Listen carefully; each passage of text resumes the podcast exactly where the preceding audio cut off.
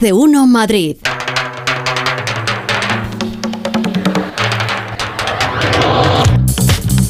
Actualidad deportiva 1 y 19 con la producción de este Rodríguez, la firma de Félix José Casillas y su banda. Muy buenas tardes, Félix. ¿Qué tal? Muy buenas tardes, Jorge. ¿Tienes hoy? Vamos. Sí, vamos. Eh, tenemos aquí un equipazo. Mira, estoy un poco, eh, bueno, sorprendido, incluso cansado, eh, porque uno piensa, bueno, estamos ya 5 de julio, ¿verdad? Hoy, sí, vacaciones, veranito, todo tranquilo, y tenemos un día en el que tenemos absolutamente de todo. Si no fuese por el mercado de fichajes y las presentaciones, esto sería un día prácticamente normal, porque tenemos tenis, bueno, lo que queda del tenis porque en Londres está lloviendo y, no se puede jugar. Pero tenemos Tour de Francia, tenemos fútbol a la sub-21 jugando esta noche, eh, tenemos a la selección femenina de fútbol también jugando un partido amistoso, tenemos eh, ruedas de prensa muy interesantes. Por ejemplo, a partir de las 2 de la tarde, la de Luis Enrique como nuevo entrenador del Paris Saint-Germain. Vamos a ver qué dice de Mbappé y qué dice Al-Khelaifi, el presidente del PSG, sobre la situación del futbolista francés. Tenemos confirmación de fichajes, Íñigo Martínez para el Barça, central, y tenemos muchas, muchas cosas. Y por eso tengo aquí tanta gente y la que no ves. Y la que no ves. la que eh, no vemos, porque por ahí también tenemos algunos más. Pero, por ejemplo, eh, hemos estado hablando durante mucho, mucho tiempo, lo de Carlo Ancelotti y Brasil. Ya está, ¿no? Ya está. Ya está, ya está, ya está. Nos lo cuenta Pereiro, que no le ves, pero está. Alberto, ¿qué tal? Buenas tardes. Hola chicos, ¿qué tal? Muy buenas a todos. Sí, ya está. Por fin se acaba el eh, culebrón, que tiene una salvedad, pero bueno, te la cuento eh, al final. Pero se acaba esta historia de Carlo Ancelotti con la Confederación Brasileña de Fútbol y de acuerdo con el Real Madrid, ayer, o de madrugada, el presidente de eh, la Federación Enaldo Rodríguez dijo que hay un acuerdo con Carlo Ancelotti y con su hijo para que se hagan cargo de la selección a partir del 30 eh, de junio del año 2024 hasta 2026, o lo que es lo mismo el ciclo entre la Copa América y el Mundial, eh, para que Carlo Ancelotti sea el nuevo seleccionador de Brasil. Han dejado a un interino que es Fernando Diniz para que esté en la selección, igual que estaba Mano Menezes hasta hace cuatro días, en este intervalo de 10 meses, 12 meses antes de que llegue Ancelotti, si es que no eh, tiene despido en el Madrid antes y acelera su llegada, pero ya te digo, de acuerdo con el Madrid, que estaba al tanto eh, de todas las negociaciones, aunque parezca raro en el fútbol moderno ver una situación eh, como esta, en la que un entrenador con contrato anuncie por parte de un presidente de una federación que se va a marchar a otro sitio a la temporada que viene y nada, Brasil va a encadenar dos equipos de nada. El Madrid con la selección brasileña en apenas 12 meses. Mm. Pecata minuta, vamos. Voy a dar un titular, ya dejamos lo de Ancelotti, es que tenemos tantas cosas que tenemos que ir rápido. un titular eh, en su momento lo dimos también, Mourinho ficha por el Atlético de Madrid. Mm. Eso ya lo, ya lo hemos explicado. Algunos ya me están mirando así un, poquito, raro. Eh, pero Arda ficha por el Madrid. Sí, Arda ficha por el Madrid, pero no Turán, sino ah, 18 años. Ya gustaría. El Fenerbahce, sí, ya te gustaría. No hay un tío que tiene mejor las botas que él. No, Beckham, Ferguson. es verdad. Bueno, pues una operación que eh, ayer terminó de desatascarse. Ya te venía comentando Félix, incluso eh, hace más de dos semanas, que el Madrid le había echado el ojo al futbolista, pero que en una situación de esta, pues, pues de la que se meten todos los grandes clubes de Europa. Él había decidido jugar en la Liga, decidió escuchar al Barça también, no le convenció, pero eh, había ahí un enquistamiento en cuanto a las negociaciones en esos 17 millones fijos de la eh, cláusula más el pago a la familia. Al final el Madrid subió un pelín la oferta para que el Fenerbahce también eh, le pusiera de su parte y el futbolista va a jugar en el Real Madrid. Lo que está claro es que no va a estar aquí el año que viene. Hay overbooking de centrocampistas. Hasta siete se le va a buscar eh, una cesión a un club importante de Europa. Por ejemplo, el Madrid tiene una relación maravillosa con el Dortmund. Arriba sí él podrían acabar allí. Y la temporada que viene, cuando Kroos y Modric desaparezcan del conjunto blanco, pues puede venir y tener más opciones. Pero sí, media punta, con llegada, regate, futbolista diferente, futbolista de esos que eh, prefieres tener tú y que te salga mal a que lo fiche otro y salga bien. 20 millones eh, por traspaso, otros 20, 25 por comisión en la familia, pero Arda Guler, 18 añitos, va a ser el quinto fichaje del conjunto blanco en lo que va de pretemporada. Feliz. Gracias, Alberto. Hasta luego. Vamos a ver el tour, que tiene buena pinta. Adiós. Te sentimos, te sentimos, te sentimos. esta voz ya la tenéis que conocer porque la pusimos ayer. Así que yo introduzco con la pregunta de Alejandro Mori y escuchamos al protagonista. Eh, vienes a un equipo que tiene jugadores de muchísima calidad, internacionales, es un salto cualitativo evidente y vas a tener la oportunidad de jugar con jugadores con mucha clase. ¿Hay alguno en especial que, te haya llamado la atención, que, haya, que hayas sentido admiración por él, de los que van a ser ahora tus nuevos compañeros? Bueno, yo creo que por todo eh, eso, hay una plantilla eh, muy grande en todos los ámbitos, con muchísima calidad. bueno, Griezmann, yo, cuando jugaba con nosotros eh, lo hablábamos mucho en el vestuario, eh, que se veía ese jugador que, que, parece que se para un poco el tiempo cuando la tiene eh, y estoy contento, pero tanto de jugar como él como con, con, con, los demás, yo creo que me van a aportar muchísimo y estoy deseando ya el viernes conocerlo en persona y en el campo. ¿Quién es? Me ha dejado más tranquilo ver, ¿quién el, es? el galán Borrascas. este. Que digo que me ha dejado más Ah, tranquilo. el Mi- galán. sí. Mira que si llega a decir que. El galán, dicho galán. así. eh, No, Javi, Javi Galán. Javi Galán. Bueno, yo los llamo ya el galán. Yo les voy poniendo Tenemos un, nombres. a- tenemos un a galán y un hermoso, ¿no? Y un hermoso. Hola Alejandro Felipe. Mori, ¿qué ¿Qué tal? tal? Buenas tardes. Pues sí, Se se han ha puesto aquí los del polo Anda- verde, los dos. Anda, que si llega a decir Mori que su. Eh, por cierto, ahora que dice lo del polo verde, ojo que me han dicho que la tercera equipación de la Leti iba a ser verde, ¿eh? Va a ser verde. Hombre, Así venís los dos. Por nosotros, claro. Que digo que si llega a decir que Savic su, su hombre de referencia. Madre Hombre, mía. yo creo que mí. Griezmann ha sido el jugador del campeonato Sí, la hombre, temporada claro. pasada. El mejor con es mucha diferencia. evidente. Y Javi Galán que ha sido presentado, eh, flanqueado por el presidente de Cerezo, el director deportivo Andrea Berta, también está el vicepresidente Antonio Alonso, toda su familia, feliz, radiante, va a lucir el dorsal número 18 y yo creo que va a sorprender a muchos aficionados que no han seguido mucho al jugador en el Celta, porque es un tío que se lo ha currado, ha jugado en el Córdoba, ha jugado en el Celta, ahora viene Atlético de Madrid, a un grande, y ya veréis cómo va a ser un tiro, y más en el sistema de Simeone. Vamos a ver qué pasa con Carrasco, porque le va a venir al pelo para lo que piensa Simeone de esta temporada, que es jugar toda la temporada con esos dos carrileros largos.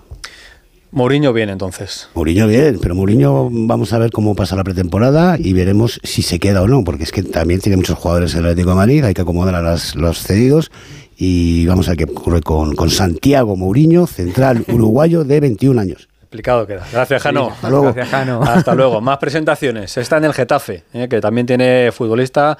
eh, mucha polémica durante los últimos meses entre el Cádiz y el Getafe, pero este futbolista ya está a, los or- a las órdenes de Bordalás. Alberto Fernández, buenas tardes. Hola Félix, ¿qué tal? Muy buenas a todos. Sí, ya ha sido presentado un fichaje que, como tú dices, pues ha traído algo de controversia. El de Choco Lozano por el Getafe, las palabras de uno, de Manolo Vizcaíno, las palabras de otro, de Torres, sobre cuándo han sido los plazos del fichaje, sobre si se ha hablado con el jugador desde enero. Bueno, esto es lo que ha dicho el propio Anthony, el Choco Lozano.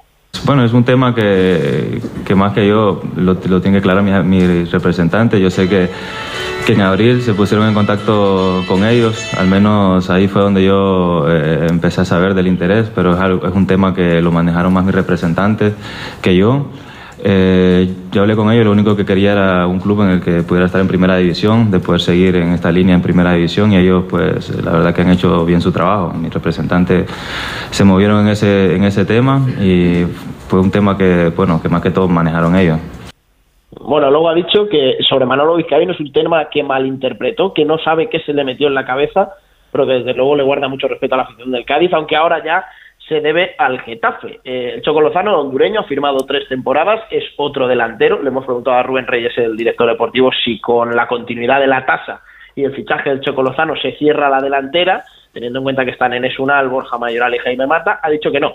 Eh, pero ni para salidas ni para llegadas. Eh, Mayoral no es del gusto de Bordalás, eh, el delantero de Parla no está cómodo en el Getafe, se va a intentar buscar una salida que eh, sea satisfactoria para las dos partes y fichar así un delantero más, así que vamos a ver qué pasa con, con eso. Y otro tema, el Getafe ha publicado hoy tres amistosos, los tres primeros de pretemporada, el primero va a ser contra el Bradford, el 14 de julio en el Stage de Oliva, el segundo de vuelta a Madrid, derby contra el Leganés, eso sí, va a ser a puerta cerrada el miércoles 19 de julio.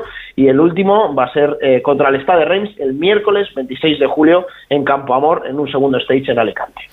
Lo iremos contando. Gracias, Alberto. Cuídate. Hasta luego. Saludo. Adiós. A las 6 de la tarde en Copenhague juega la selección femenina, último partido de preparación antes de viajar al Mundial de Australia y Nueva Zelanda. Y a las 9 de la noche contamos aquí en Onda Cero desde las Tienen- 8 y media. jefe de prensa, ¿no? Las chicas del... Que si tienen, tienen jefa, jefa de prensa. jefa de sí, sí. prensa, vaya, no, ¿Por? por irme con ellas. Es un buen viaje, ¿eh? Es que es, un- es- es mi viaje. Ah, es tu viaje, el de Nueva Zelanda. Sí, tío, a ver si me caso Sí. para sumar los días y, Venga.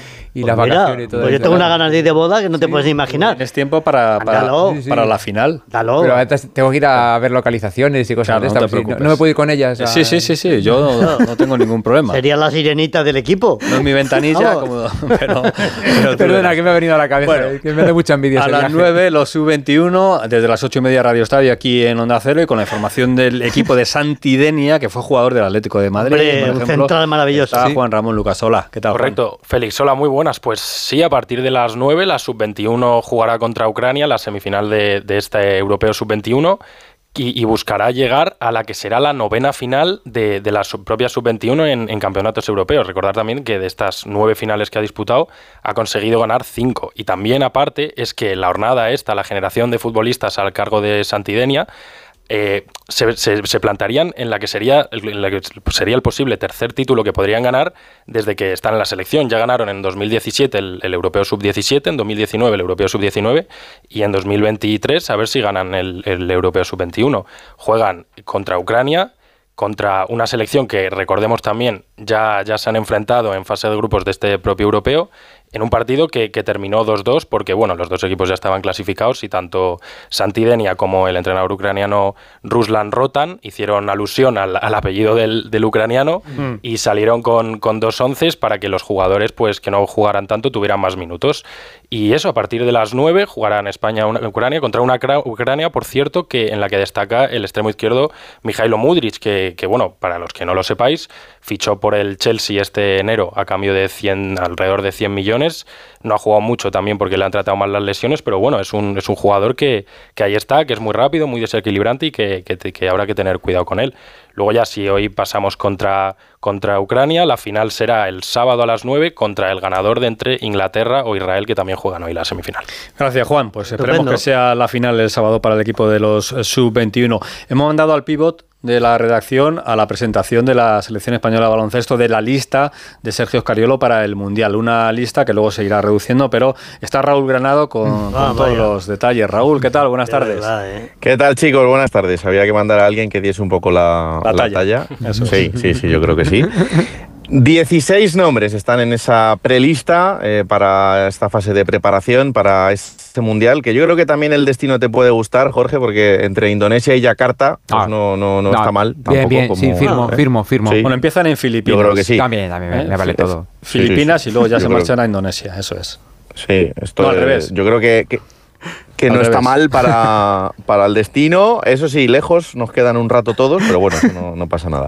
Eh, entre esa lista, pues las novedades, novedades importantes. La de Abrines, Claver, Sergio Yul y Ricky Rubio, que son los cuatro que, que van a volver.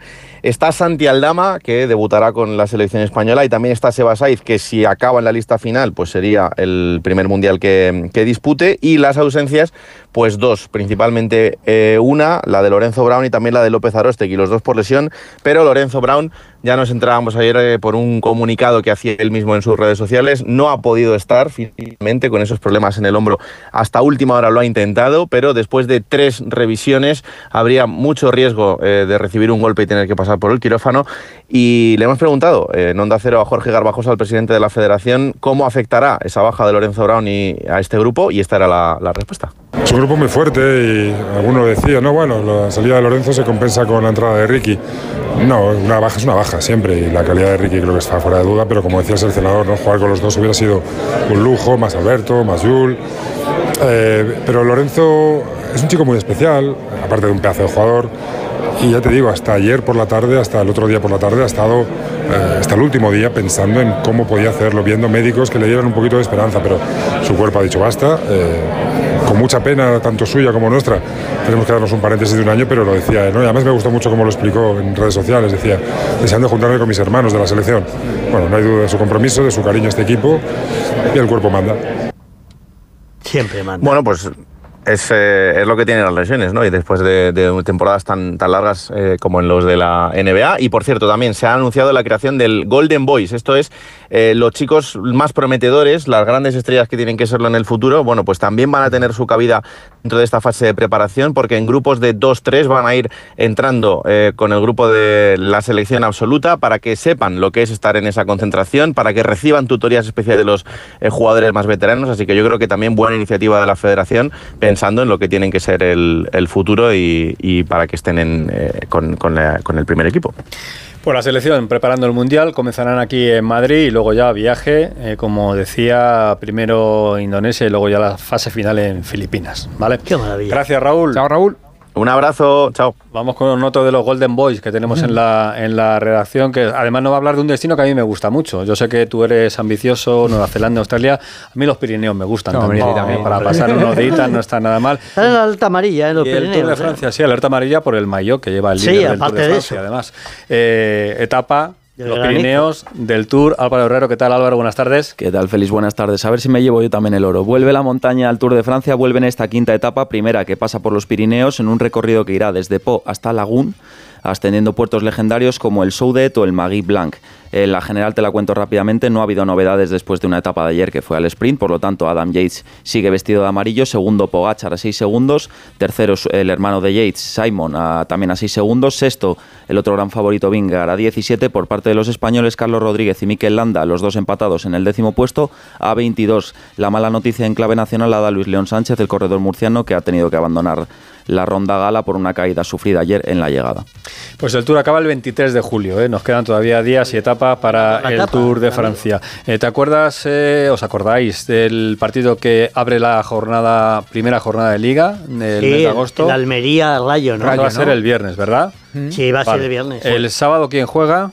El Madrid era, ¿no? Madrid, contra el Athletic. El domingo, ¿quién juega? Ni idea.